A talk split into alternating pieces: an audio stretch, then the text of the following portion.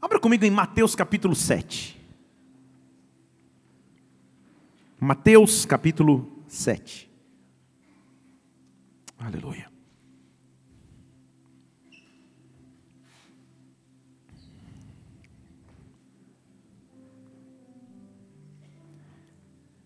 Versículo, eu vou ler a partir do versículo 18. Mateus 7, 18. Encontrou aí? Senão você acompanha comigo na tela aqui. Vamos lá. Diz assim a palavra de Deus: Uma árvore boa não pode dar maus frutos, nem uma árvore má dar bons frutos. Toda árvore que não produz bom fruto é cortada e lançada no fogo. Portanto, versículo 20: pelos seus frutos os conhecereis. Portanto, pelos seus frutos os conhecereis. Vamos orar. Senhor Deus, nós estamos na tua casa nessa noite. Nós escolhemos estar em tua presença porque isso é o que há de mais importante em nossas vidas, Pai. Não há nada melhor do que sentir a tua glória, do que sentir um toque que vem de ti, do que sermos renovados, transformados pelo teu amor e pelo teu poder. Nesta hora, Espírito Santo, nós nos rendemos diante da tua grandeza e soberania e pedimos que o Senhor venha sobre as nossas vidas, venha inundar esse lugar, venha tocar-nos, meu Deus, de forma profunda e sobrenatural. Dá ordem aos teus anjos ao nosso respeito, Santo Espírito de Deus. E onde houver preocupação, troque por paz. Onde houver aflição e desespero, troque por serenidade de Sua presença. Espírito Santo, dá ordem aos teus anjos, vem neste lugar, repreende tudo que seria contrário ao teu agir, ao teu mover, porque nós queremos um real encontro contigo nesta noite. Que o teu reino venha se manifestar aqui, que a tua vontade aconteça agora, na terra como no céu. Nós te damos honra, nós te damos louvor, nós te damos adoração, nós aplaudimos o teu precioso nome, porque tu és santo, tu és santo. Vem neste lugar, em um nome de Jesus Cristo. Amém, amém. Aplauda o Senhor mesmo, Ele vive. Aleluia. Oh, aleluia. Aleluia. Percebe, igreja, que a Bíblia está me afirmando ou me mostrando uma dica de como é o sistema de reconhecimento no reino dos céus. Ele diz assim no versículo 20 de Mateus 7, que acabamos de ler: pelos seus frutos os conhecereis. E ele começa dizendo nos versículos anteriores: uma árvore boa não dá fruto mal, uma árvore mal não dá fruto bom, ou seja, a árvore só pode dar o fruto que está de acordo com o seu sistema de raízes. O que ele está dizendo é que uma bananeira não pode produzir uma melancia, uma mangueira não pode produzir figos, uma figueira não pode produzir maçãs. Não adianta só olhar o fruto externo ou a parte exterior. Na verdade, o que ele está nos fazendo refletir e pensar é que o sistema de raízes ou a base da árvore determinam os seus frutos. Quando nós temos que receber da parte de Deus, Deus precisa mexer conosco na base, no fundamento, no início das coisas não só da maneira que eu ajo exteriormente, que eu me comporto, que eu falo, meu gestual, minha persuasão. Deus precisa trabalhar comigo na base, Deus precisa trabalhar no sistema de raízes. Deus quer que os seus filhos, que têm anseio de buscá-los, de adorá-lo, busquem-o em raiz, não Nutella, raiz. Só para você que tem Insta, você você entendeu essa. Ele quer que você seja raiz que você seja base. Ele diz: para aquele que tem bom fruto, para perdão, para aquele que é boa árvore, esse produzirá bons frutos. Em outras palavras, o seu sistema base de raiz é o que te faz reconhecido no reino. Então, em outras palavras, há uma base que todo ser humano tem que buscar no seu relacionamento com Deus. Quando me relaciono com o Pai, há uma base fundamental de lançamento para a minha vida com Deus, que determina se eu tenho bons frutos ou maus frutos, ou então nenhum fruto. Abra comigo em Salmo 133. Eu quero te mostrar qual é a base fundamental para o nosso relacionamento com Deus. E vamos gastar aqui as próximas três horas estudando esse tema. Estou brincando, tá? Principalmente você que visita é brincadeira.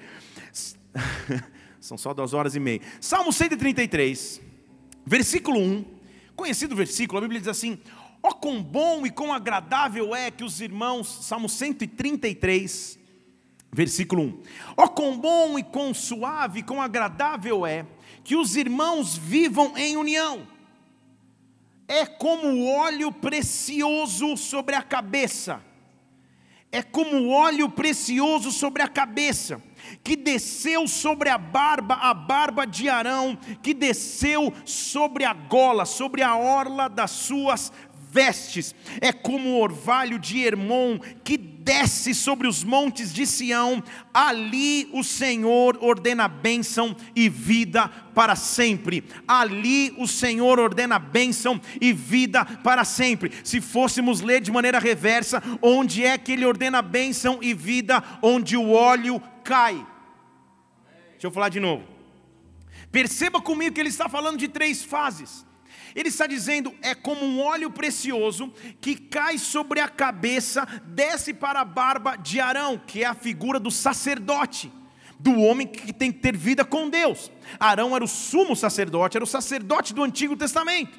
Então ele está dizendo: o local onde Deus ordena a bênção é o local onde o óleo cai. Deixa eu falar de novo que daqui a pouco você vai entender. Então ele diz: cai sobre a cabeça, desce para a barba e chega na gola das vestes ou na orla das vestes. Orla era, era o ponto mais baixo. Naquele tempo as pessoas usavam túnicas, era a parte de baixo da túnica. Isso é orla das vestes. Então ele está dizendo para alguém ter bênção de Deus e vida para sempre, o óleo tem que estar na cabeça, na barba, mas tem que chegar até a orla. Em outras palavras, tem que ser envolvido, envolto, imerso, submerso no óleo precioso de Deus. O que ele está dizendo é que, para aqueles que querem dar bons frutos em suas vidas, só há uma moeda de reconhecimento, e essa moeda é o óleo precioso que vem do Pai. Então não é o óleo que só brilha sobre a cabeça. Uma vez fui pregar numa igreja e a irmã chegou no final do culto, toda emocionada, querendo me trazer uma palavra profética, cheia de Deus, falando, pastor, lá de cima onde eu estava sentado, eu vi que a sua testa brilha. Falei, irmã, é calvície, não é unção não. Então, não é esse óleo que eu estou dizendo. Para que o óleo brilhe sobre a cabeça, para que o óleo desça sobre a barba, para que o óleo chegue na orla das vestes, eu tenho que ter uma vida com Deus. Ele está dizendo: se você deixou ou chegou ao ponto de que o óleo já chegou lá embaixo, na base fundamental das suas vestes, é porque o óleo te envolveu completamente. Óleo no Antigo Testamento, principalmente, representa a presença de Deus ou a consagração a Deus. Como começou essa história? Deixa eu te dar uma base histórica só para a gente entender aqui. Êxodo 29, 5. Ele está trazendo as leis para o sacerdócio. E ele diz assim: pega as vestes, veste Arão da túnica, veste do manto de éfode, éfode mesmo, peitoral, éfode com cinto de esmeralda. E começa toda uma de obra esmerada, perdão. Coloca sobre a cabeça dele uma mitra sobre a mitra coloque uma coroa de santidade, ou seja, está falando a vestimenta do sacerdote. Mas havia um detalhe no final da veste, versículo 7. Então, pegue o óleo da unção, derrame sobre a cabeça do sacerdote para o ungir. Então, o óleo no Antigo Testamento significava uma separação da parte de Deus, uma consagração da parte do Senhor. Essa lei continua em Êxodo 30, 25. Ele diz assim: faça um óleo sagrado para ungir, um perfume composto segundo a arte do perfumista, e este vai ser um óleo sagrado para as unções. Com esse óleo, unja a tenda da revelação, consagre o local de culto, unja a arca do testemunho, que é a arca da aliança, unja a mesa e os seus utensílios que ficavam no, no tabernáculo, unja o, unja o candelabro, todos os seus utensílios, unja o altar de incenso, unja o altar de holocausto e todos os seus utensílios no altar de incenso. Assim, ao trazer o óleo, você, versículo 29, vai santificar, consagrar, separar as coisas para que sejam santíssimas tudo que o óleo tocar vai ser santo. Estão comigo ou não? Mas, olha o que ele diz, versículo 30: também ungirás Arão unja o sacerdote e os seus filhos, família, e os santificarás para me administrarem sacerdócio. Eu estou trazendo essa base para que você entenda que o óleo existia desde o Antigo Testamento para ungir os sacerdotes, mas a Bíblia me diz agora que nós somos reis e sacerdotes, então o óleo da consagração é para mim e para você, muito mais do que o símbolo, somente do óleo da unção, que aqui, graças a Deus, fica ali porque já que eu estou contando histórias, uma vez fui pregar numa igreja que deixava o óleo aqui, e no momento de escuridão, fui beber água e bebi o óleo. Fiquei 15 dias lembrando desse, desse, desse erro mortal. Mas muito mais do que o símbolo óleo, o que ele está dizendo é que há uma ferramenta de consagração, há uma ferramenta de separação que me separa do todo, que mostra que eu sou consagrado a Deus, separado a Deus. Há um óleo que Deus quer reservar sobre ti nesta noite, que cai sobre a cabeça, que desce para a barba e que chega na gola das vestes, na orla das vestes. Cabeça representa centro de pensamento, modo de pensar, maneira de agir, cabeça.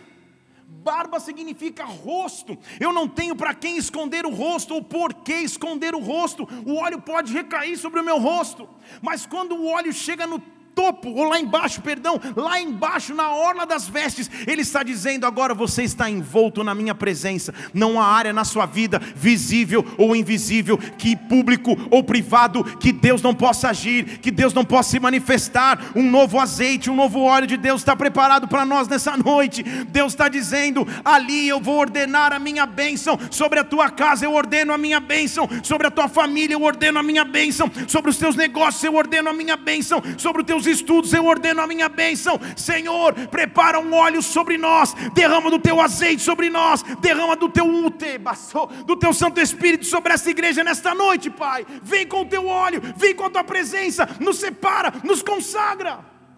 Eu não quero só olhar o fruto, eu quero ir para o sistema de raízes. Deus está chamando uma geração que tem base para com Ele. O que, que o óleo faz conosco? O óleo nos separa da multidão. O óleo mostra que eu tenho com Deus uma história. Quando o óleo cai sobre a minha cabeça, Deus está me preparando para algo maior. Porque a base de escolha de um novo rei para Israel, numa época em que a nação estava se afastando de Deus, e o rei da atualidade havia sido renegado por Deus, o método de escolha foi em 1 Samuel 16, versículo 1. Samuel, que era o sacerdote, profeta. Até quando você vai ter dó do atual rei Saul? Porque eu já, já o rejeitei para que ele reine sobre Israel. Faz o seguinte: venha escolher um novo rei, mas olha o método de escolha. Encha o teu vaso de azeite e vem. Esse é só dos Pentecostes nas, nos montes, nas vigílias. Enche o teu vaso de azeite e vem eu vou te enviar à casa de Jessé, lá de Belém, porque dentre os filhos eu já provi, eu já preparei um rei. Então o que ele diz para Samuel é: para as tuas próximas escolhas, passe-as pelo óleo, consagre-as pelo óleo, envolvas na minha presença. O que Deus está querendo dizer é: não há por que andar mais sozinho em dúvida, não há por que mais andar sozinho em solidão, não há por que mais andar sozinho em angústia. Há um óleo que pode ser derramado da cabeça ao rosto e ao topo das vestes, e esse óleo está à minha disposição, e essa presença está à minha disposição. Nada pode me separar da presença de Deus. O que Deus diz: vai começar uma nova semana, enche o teu vaso de azeite e vai, vai tomar uma decisão importante, enche o teu óleo de azeite e vai. Está passando um problema difícil na tua família, enche o teu óleo de azeite e vai, porque ali eu ordeno a minha bênção. Levante uma de suas mãos, Deus está ordenando bênção sobre a tua vida, Deus está ordenando bênção sobre a tua casa, Deus está ordenando bênção sobre os filhos dos teus filhos. Receba do novo azeite do Senhor, dê um brado neste lugar e aplauda se você entende o que estou dizendo. Oh! Oh, aleluia! Então ele diz assim: tudo pode faltar, só não falte o óleo e a retidão perante o Senhor. Em Eclesiastes capítulo 9, versículo 8, eles vão pôr na tela aí também. Ele dá recomendações, Eclesiastes foi escrito por um homem muito sábio, Salomão, e ele diz assim: olha, que as tuas vestes sejam sempre limpas, ou seja, que você tenha uma conduta irrefutável, que você tenha uma conduta e um caráter limpos diante de Deus, que as tuas roupas estejam limpas e nunca falte o óleo sobre a tua cabeça. É tudo que você precisa. Se você anda em retidão com Deus, as tuas vestes estão limpas e um óleo está sobre a tua cabeça, você está pronto para ser marcado por Deus, você está pronto para caminhar em Deus e com Deus. Então que nunca falte sobre nós as vestes limpas e o óleo na cabeça, as vestes limpas e a presença de Deus. Quando eu tenho um óleo, esse óleo me capacita para a minha missão. Lá no Salmo 23, versículo 5, ele fala assim: Senhor, prepara uma mesa para mim na presença dos meus inimigos. Unge a minha cabeça com óleo para que o meu cálice transborde. Unge a minha cabeça com óleo para que o meu cálice transborde. Então ele está oferecendo uma garantia de presença em meio às guerras. Esse é um salmo que por muitas vezes é mal entendido, ou compreendido, ou interpretado, porque lá no versículo 1 desse salmo ele diz assim: O Senhor é o meu pastor, você conhece? E? Ah, é ótimo, agora você conhece mais ainda. O Senhor é meu pastor, nada me faltará. E se você ler esse versículo, você pode interpretá-lo erroneamente, você fala, calma aí. Então por que está faltando? Por que, que eu passo períodos de falta? O original não é bem assim. No original hebraico desse texto, ele está dizendo assim: O Senhor é o meu pastor e o pastor não me faltará. Então o que ele está dizendo é: independente do que eu passe, Ele é o meu pastor e Ele eu vou sempre ter.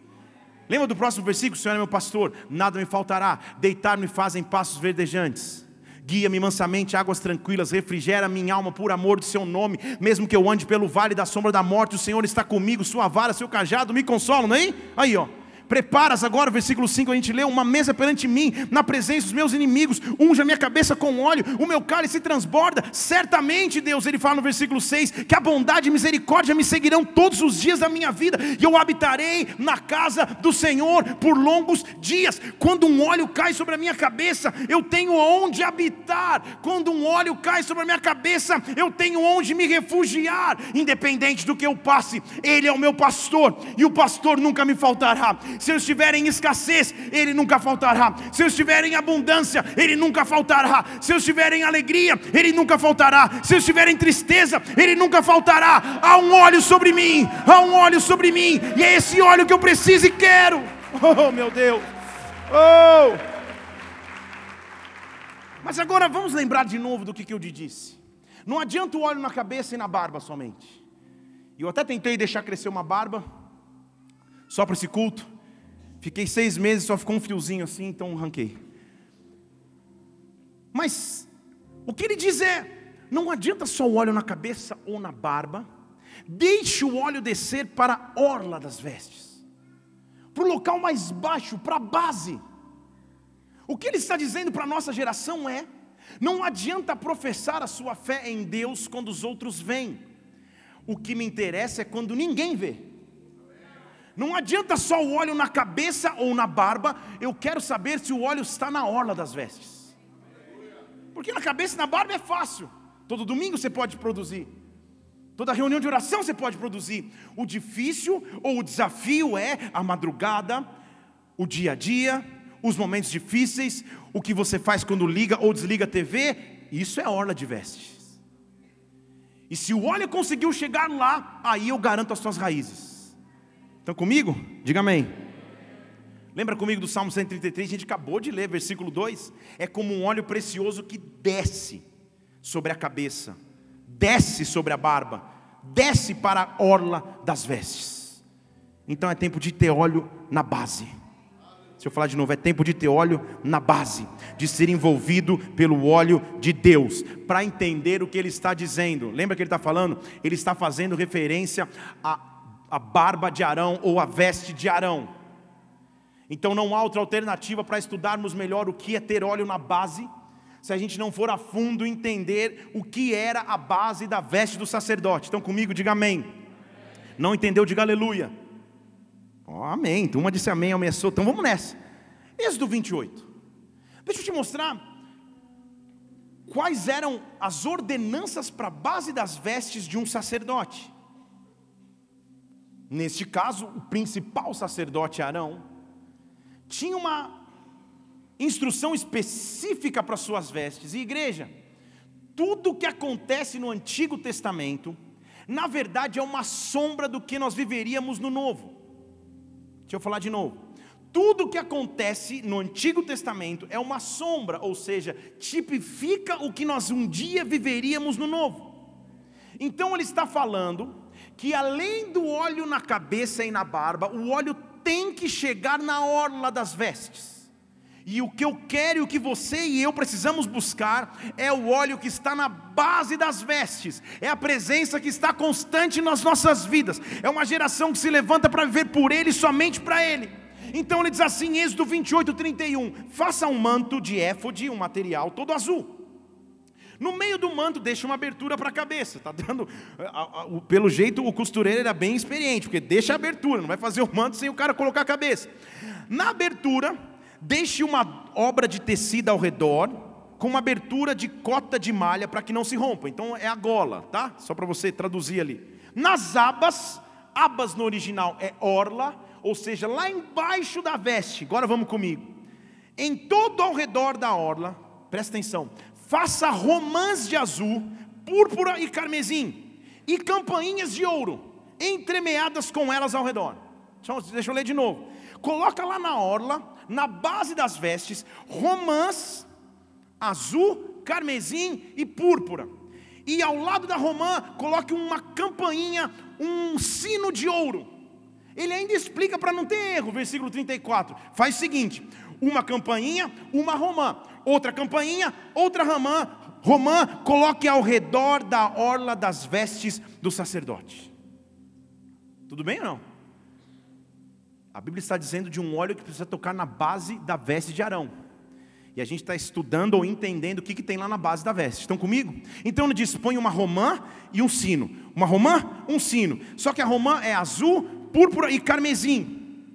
Para que, que se faça isso? Ele diz no versículo 25: Para que quando Arão for ministrar, se ouça o som do sino quando ele entrar no lugar santo diante do Senhor, para que ele não morra. Porque a presença de Deus era tão forte, que o único indício que o sacerdote continuava vivo lá dentro é se o sino continuasse tocando. Se o sino não tocasse, a casa caiu. Então, enquanto ele se movia, ficava clim, clim, clim. Olha, olha o barulho do sino, sei lá se era esse. O sino ficava tocando. Então, preciso entender o que esse texto tem a ver comigo hoje, contigo hoje, 2018. Porque nós precisamos de um óleo de Sua presença na base das vestes.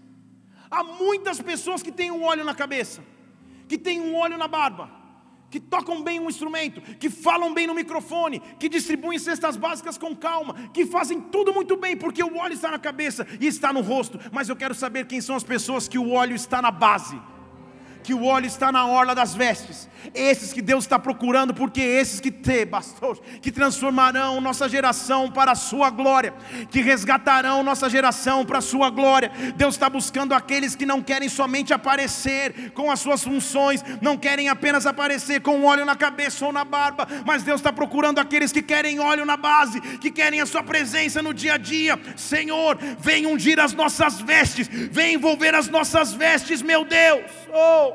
Então você entendeu comigo como era a veste?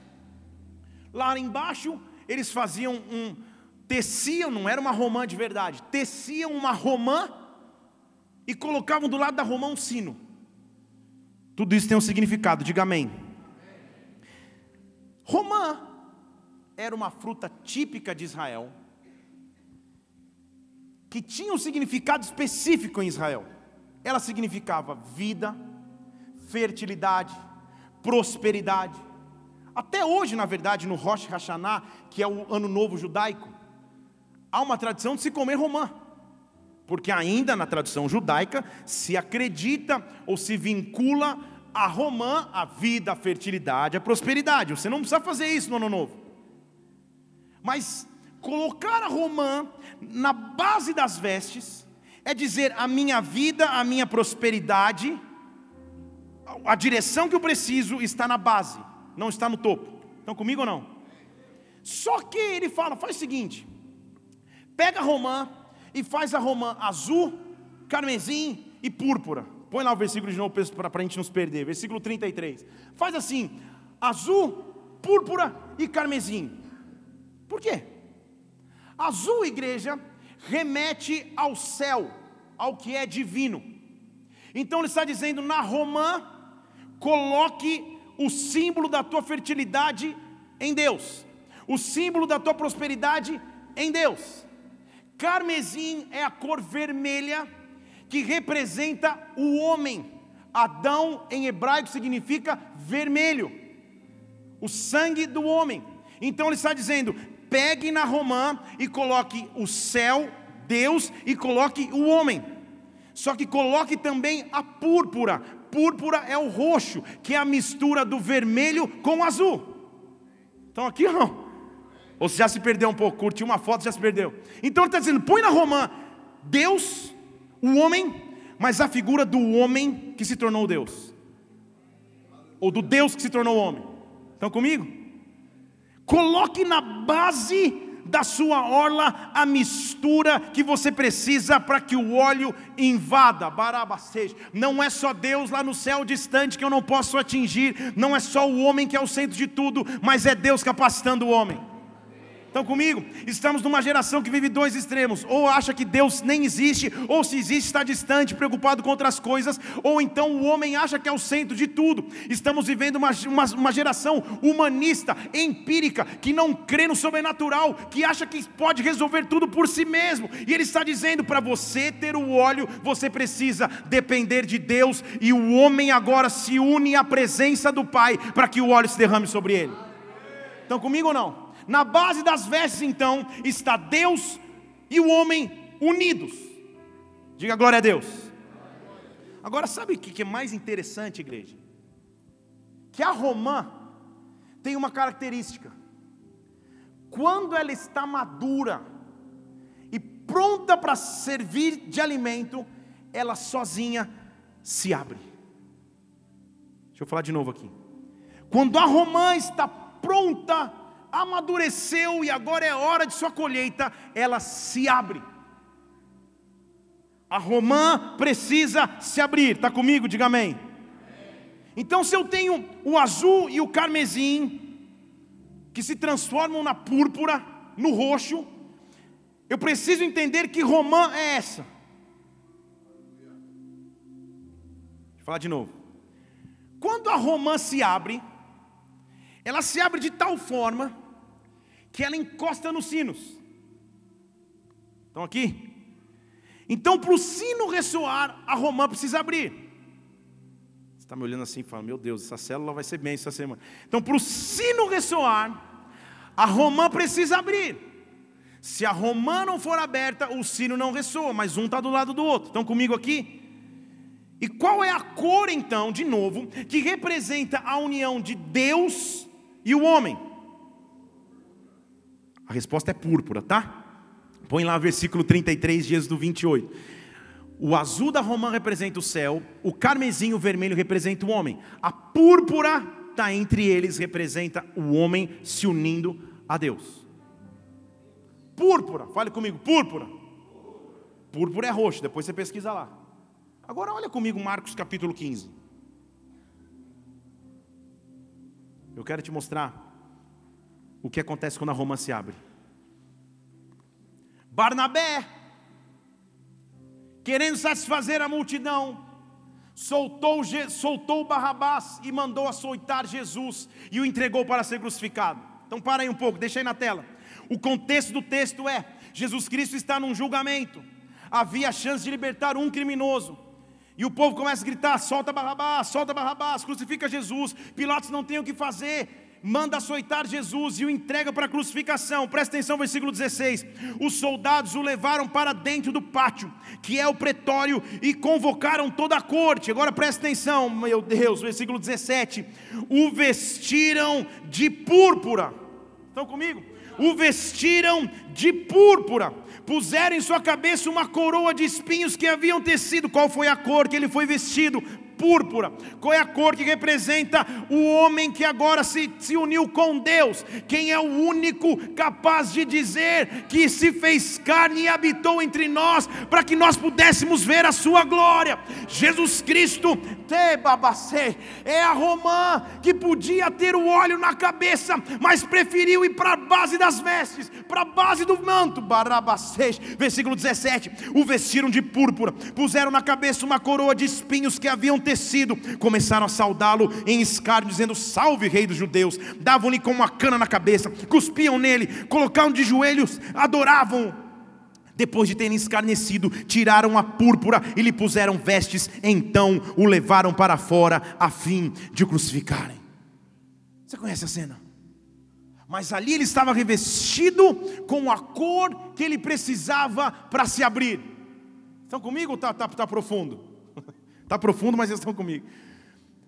Ali ele estava revestido da cor ou das características que ele precisava.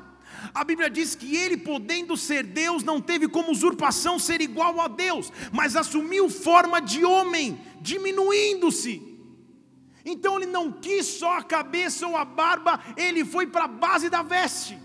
Ele diminuiu, ele se entregou, ele estava se tornando como uma romã que estava tecida no manto do sacerdote há tempos atrás. Ele estava entendendo que era ali o local que Deus iria derramar bênção.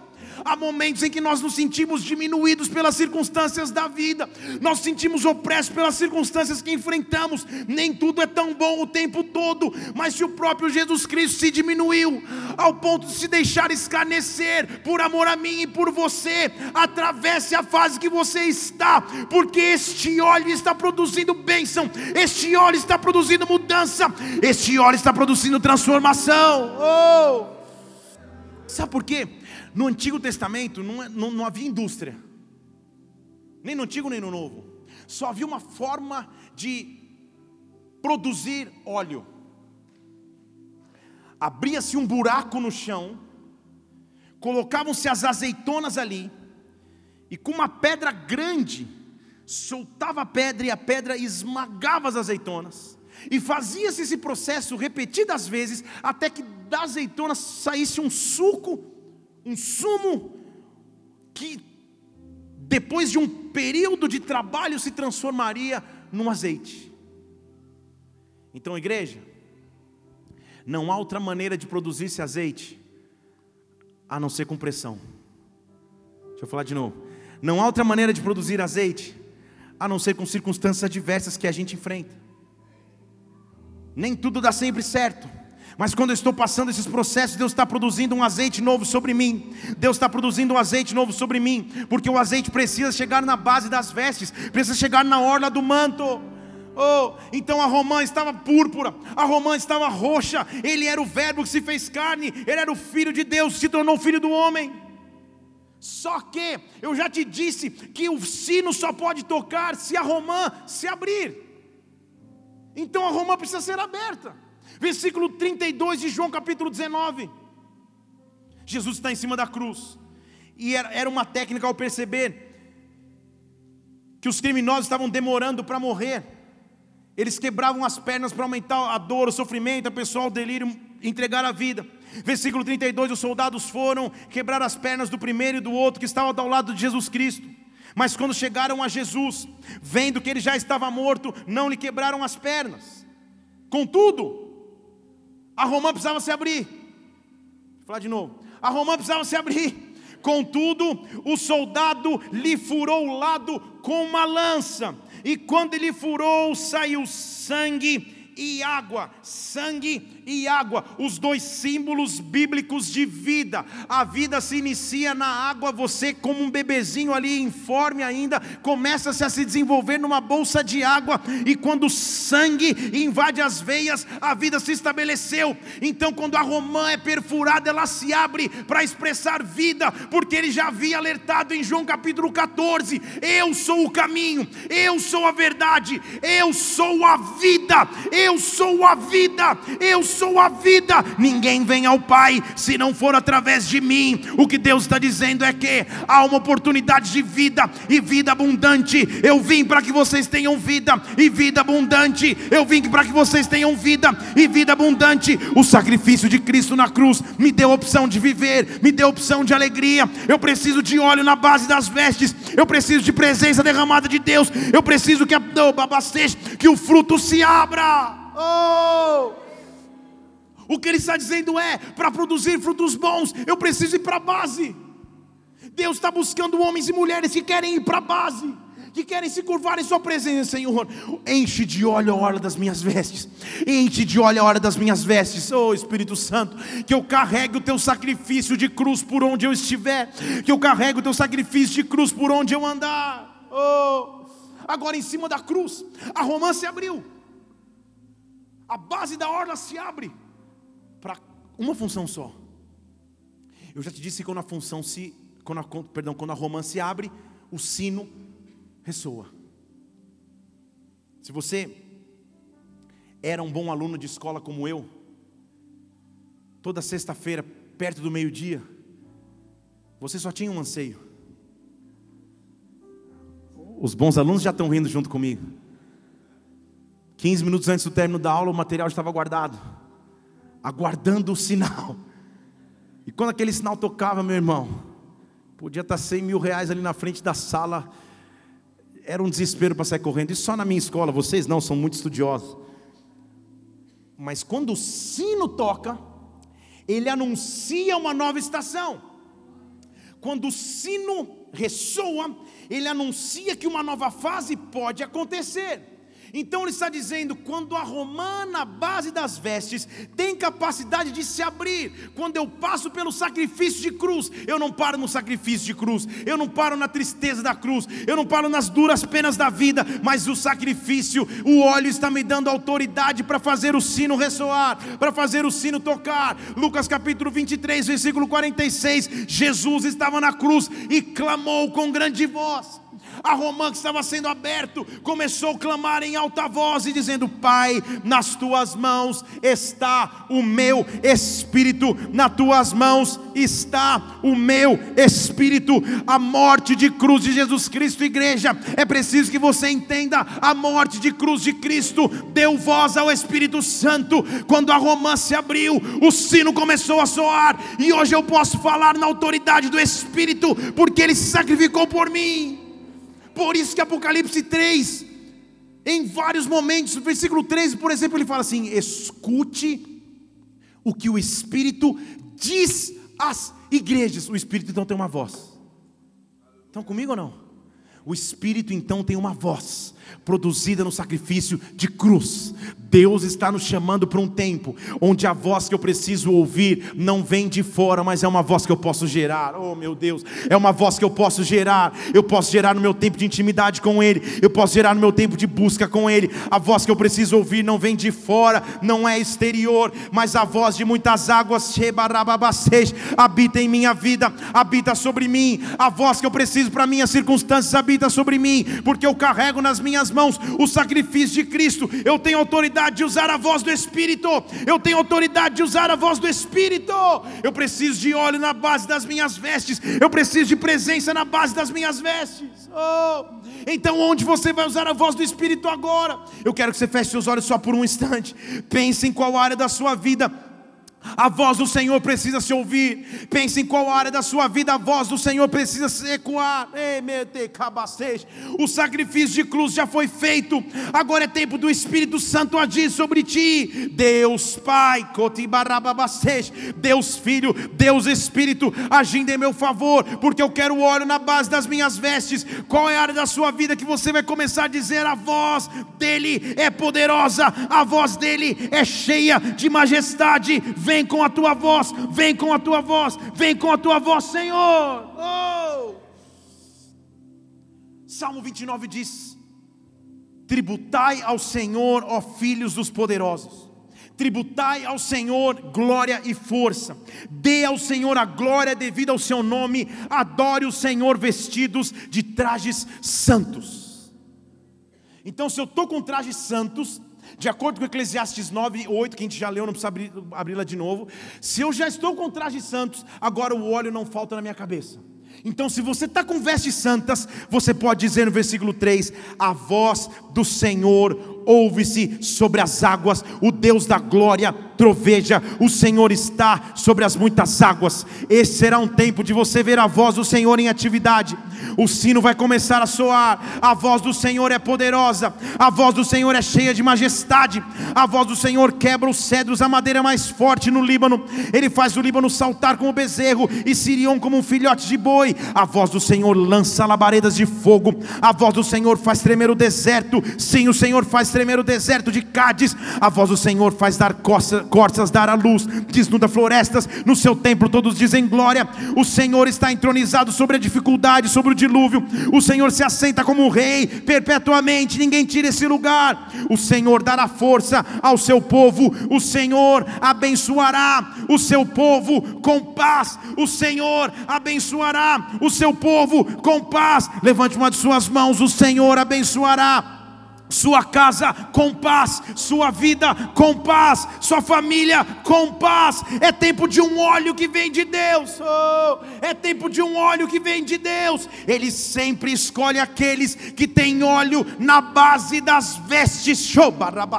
Eu não preciso só de óleo na cabeça ou no rosto, mas eu quero óleo na base. Eu quero óleo na base. Eu quero carregar o sacrifício de Cristo e a voz do Espírito Santo aonde eu andar. Oh, meu Deus, pode baixar sua mão. Você vai começar a semana amanhã, você vai iniciar o teu mês, aonde você pisar, onde eu coloco os meus pés, eu carrego nas minhas mãos o sacrifício de cruz de Jesus Cristo, e a voz do Espírito Santo, e a voz do Espírito Santo, e a voz do Espírito Santo, eu estou dizendo que a voz do Senhor vai ressoar no na tua história, o sino começou a tocar, o brado começou a ser liberado sobre a tua vida, em o nome de Jesus Cristo, que a orla, que a orla de suas vestes seja tocada por o óleo de Deus, pela presença de Deus. Volte a sentir a glória, volte a sentir o manto, volte a sentir o fogo, volte a sentir o óleo de Deus sobre ti. Dê um brado ao Senhor e aplaudo neste lugar e adore. Oh! Feche seus olhos só um instante. O único combustível que eu preciso é a Sua presença. O único combustível que você precisa é a Sua glória. No óleo dele estão todas as respostas. Ali o Senhor ordena bênção. Ali o Senhor ordena bênção. Aqui o Senhor ordena bênção.